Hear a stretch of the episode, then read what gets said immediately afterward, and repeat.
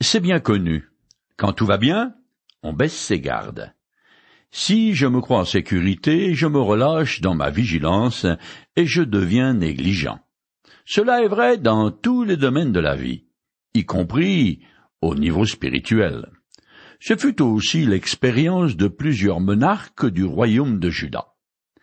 Pendant la première partie de son règne, Josaphat est un bon roi qui est fidèle à l'Éternel, mais voilà qu'il s'engage sur une pente glissante.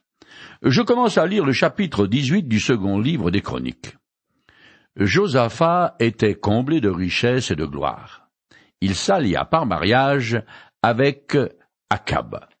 De Chroniques, chapitre 18, verset 1 Yoram, le fils de Josaphat, épouse Athalie, fille d'Akab, et de Jézabel sa femme tigresse.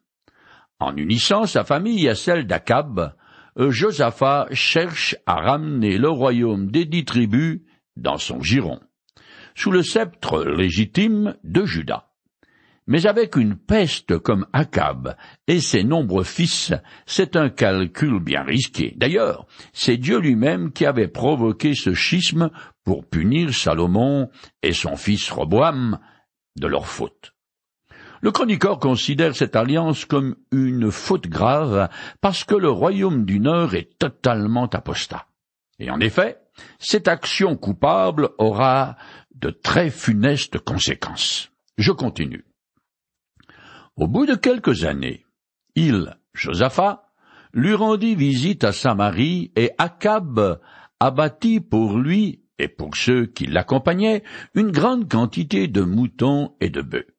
Puis, il persuada d'aller avec lui attaquer la ville de Ramoth en Galade. Akab, roi d'Israël, demanda à Josaphat, roi de Juda, Viendras-tu avec moi à Ramoth en Galade? Celui-ci lui répondit, J'irai avec toi, mes troupes iront avec les tiennes, nous livrerons combat avec toi. De Chroniques, chapitre 18, les versets 2 et 3. Le royaume du Nord était presque constamment en guerre avec la Syrie. Mais cela fait maintenant trois ans que les deux pays respectent une trêve, une paix armée. Alors, Josaphat en profite pour rendre visite au roi Akab, un homme méchant et idolâtre possible, mais aussi rusé que le diable. D'après un passage du premier livre des rois, chapitre 22, verset 3, Akab avait déjà tenu un conseil de guerre avec ses conseillers, car il voulait reprendre aux Syriens Ramoth en Galade, qui est à l'est du Jourdain. Mais pour cette action guerrière, il avait besoin de l'aide des troupes du roi de Juda. Alors il flatte son amour-propre en offrant un immense festin en son honneur. Le texte dit littéralement que Akab séduisit Josaphat. Le roi de Juda tombe dans le panneau. Il est tout feu tout flamme et se sent pousser des ailes. Il se prend pour le plus grand monarque du Proche-Orient ancien, digne successeur de Salomon. Ces deux rois n'ont pourtant absolument rien en commun. Ils sont comme le jour et la nuit. Cette alliance est d'abord d'ordre politique, le mariage de leurs enfants respectifs ayant pour but de réconcilier les deux royaumes israélites qui étaient jusqu'alors dans un état d'hostilité permanent.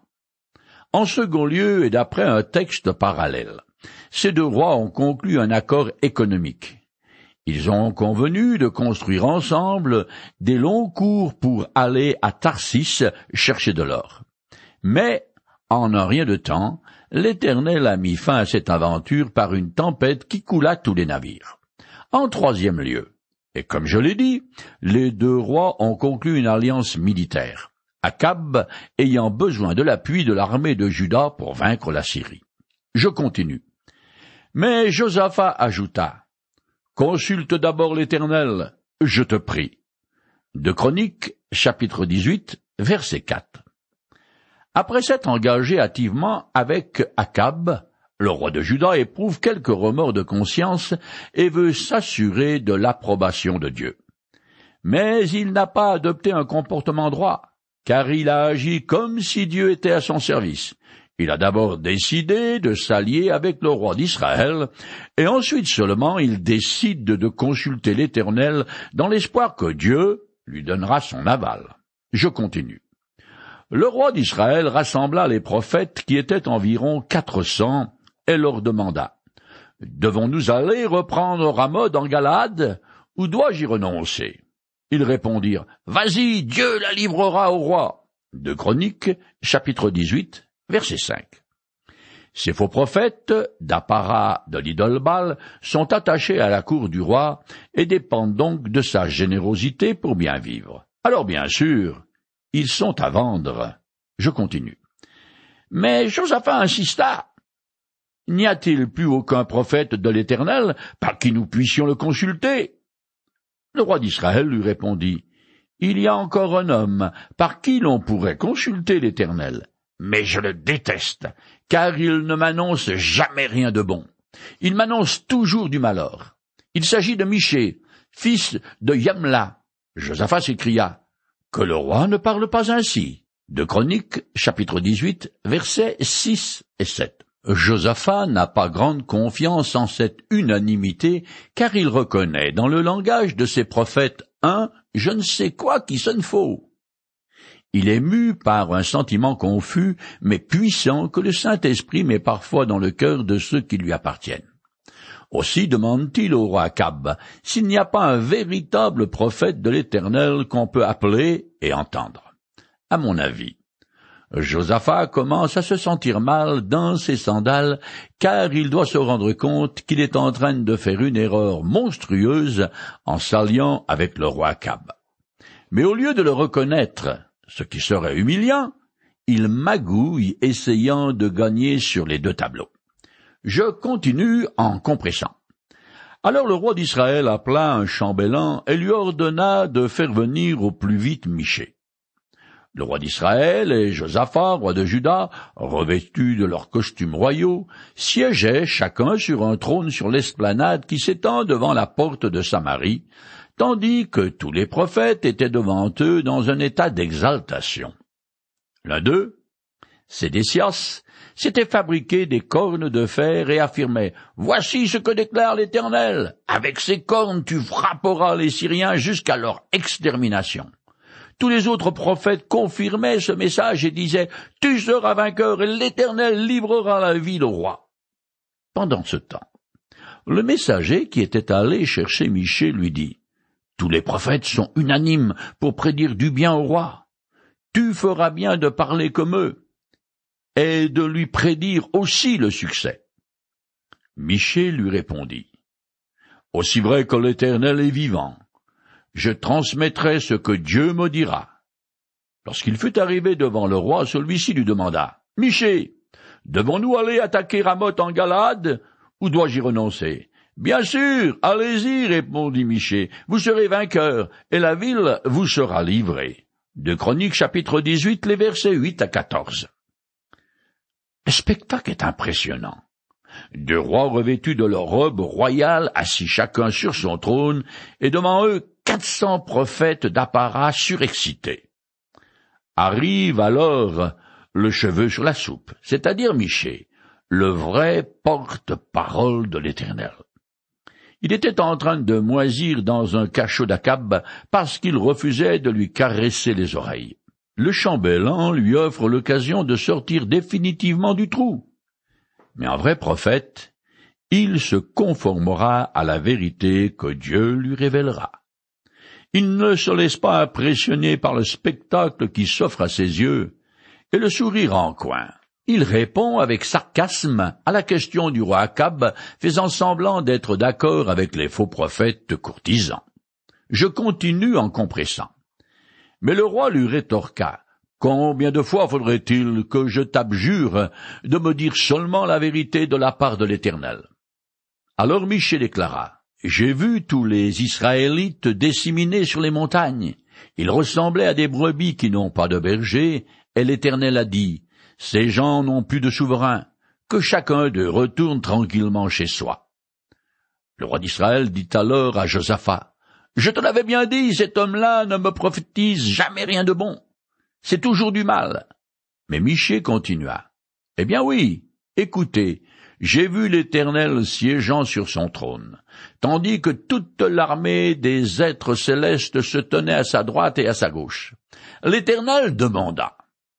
Qui trompera Akab, le roi d'Israël, pour qu'il aille attaquer Ramoth en Galade et qu'il tombe sur le champ de bataille?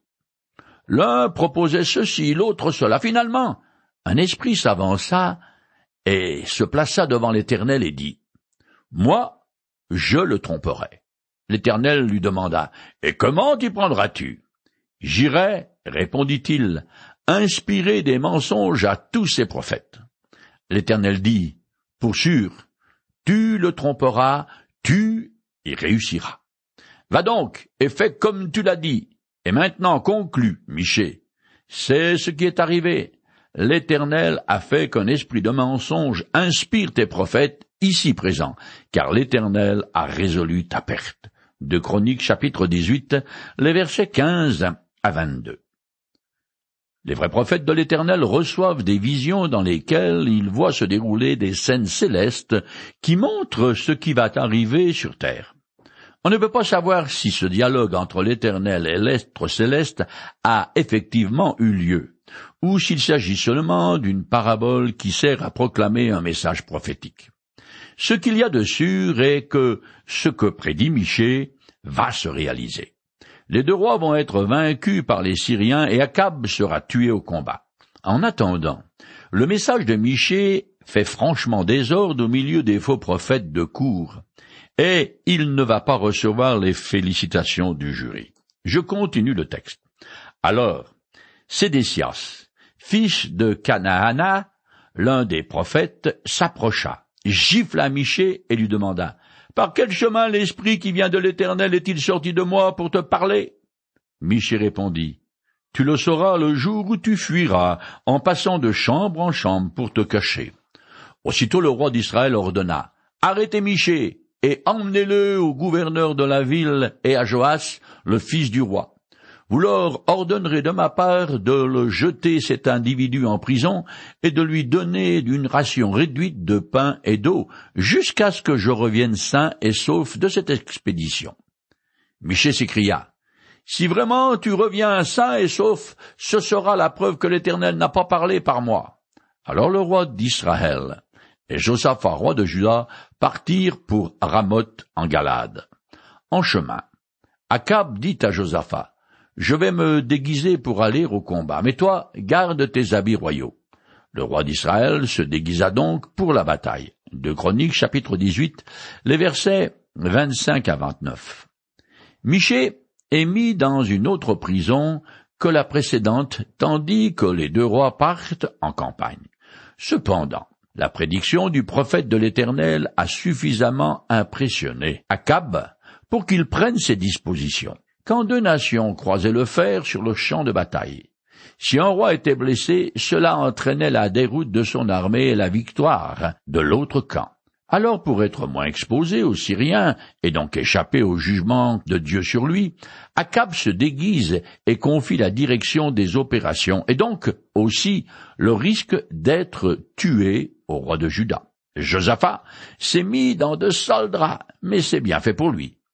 Suite à la menace de Miché, il connaît la suite des événements et en plus, vu qu'il est le seul à porter des habits royaux, c'est comme si le roi d'Israël avait dessiné une cible sur lui. Sympa, la manœuvre.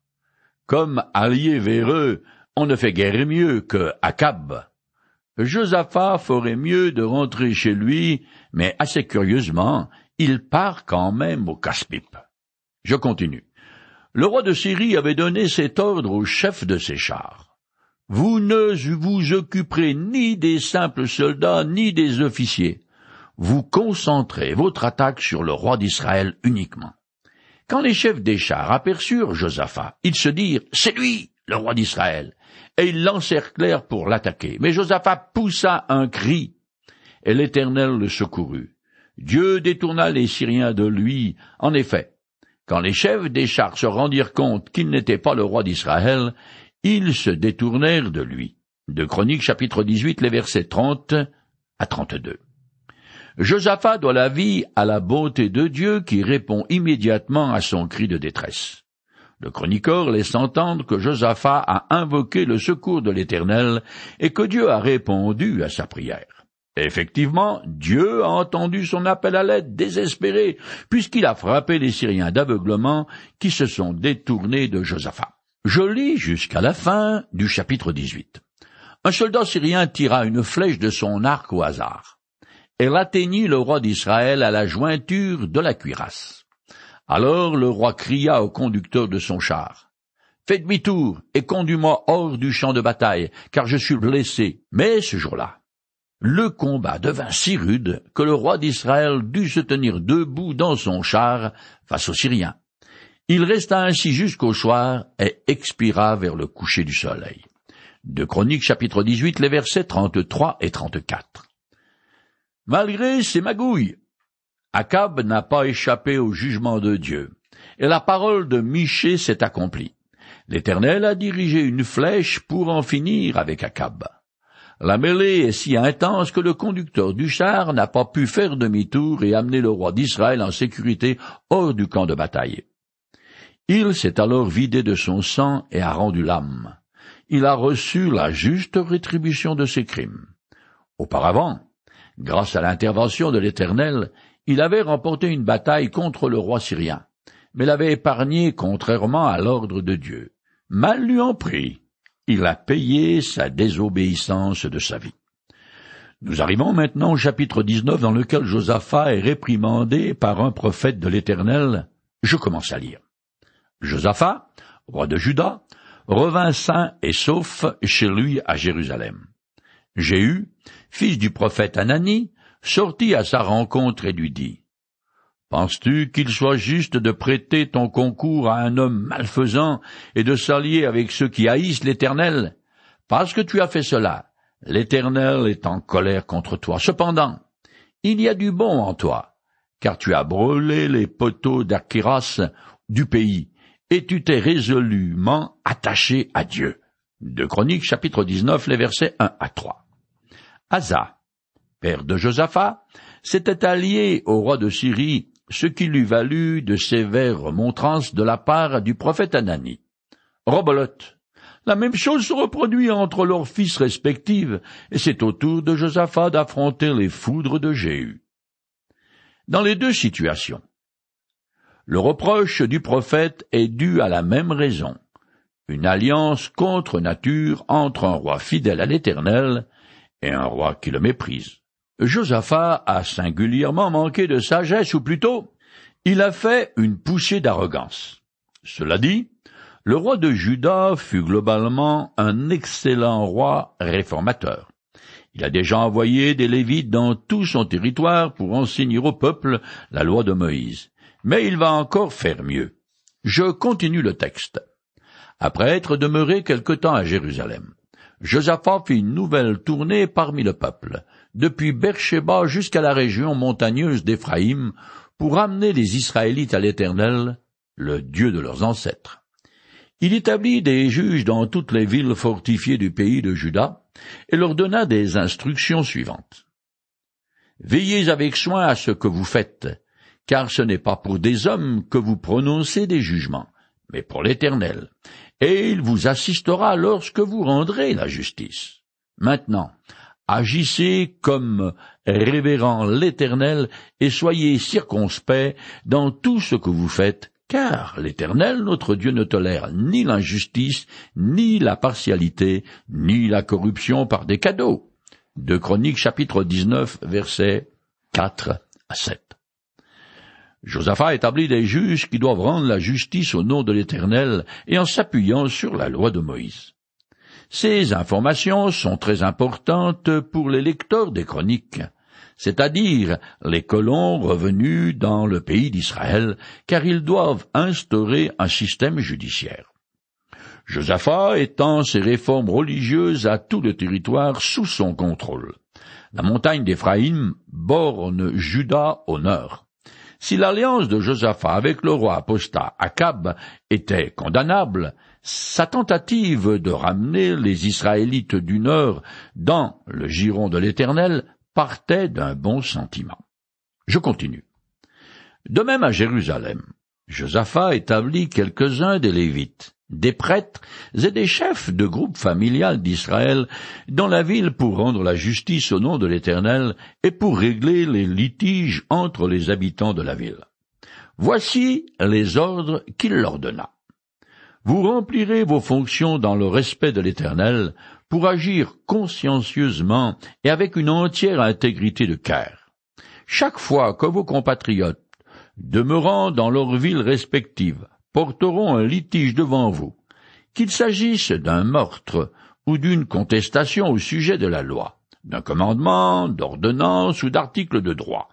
Vous les avertirez afin qu'ils ne se rendent pas coupables envers l'Éternel, et que l'Éternel ne se mette pas en colère contre vous et contre vos compatriotes. Agissez de cette manière, et vous serez irréprochables. Pour toutes les affaires religieuses, vous avez à votre tête le grand prêtre Amariaou. Et pour les affaires civiles ou royales, c'est Zébadiou, fils d'Ismaël, gouverneur de la tribu de Juda. Les Lévites seront à votre disposition comme commissaires. Mettez-vous donc courageusement au travail et que l'Éternel assiste ceux qui agissent bien. De chapitre 19, les versets 8 à 11.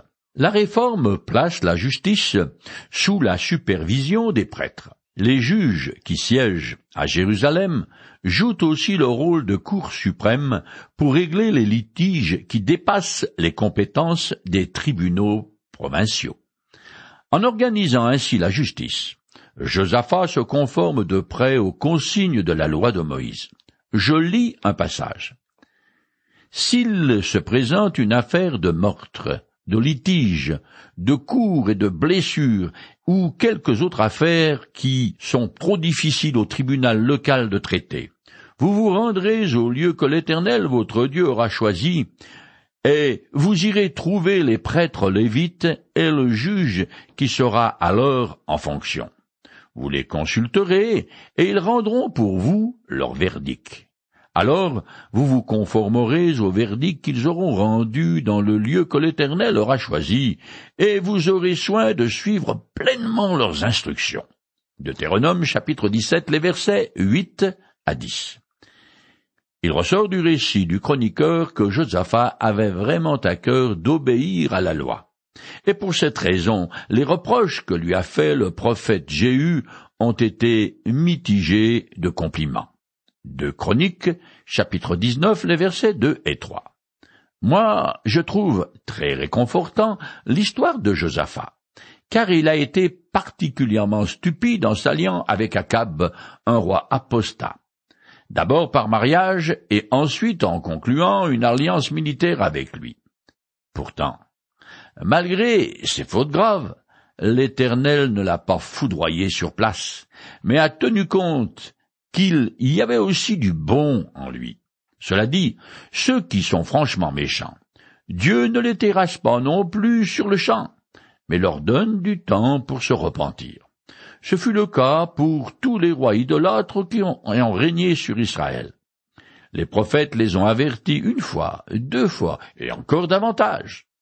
Cependant, le temps de la patience du Seigneur a des limites, et lorsque son châtiment tombe, il est implacable, tranchant comme la lame de la guillotine. Mais en attendant, la porte est grande ouverte pour quiconque désire venir à Dieu par l'intermédiaire de Jésus-Christ, afin de trouver en lui le pardon de ses fautes.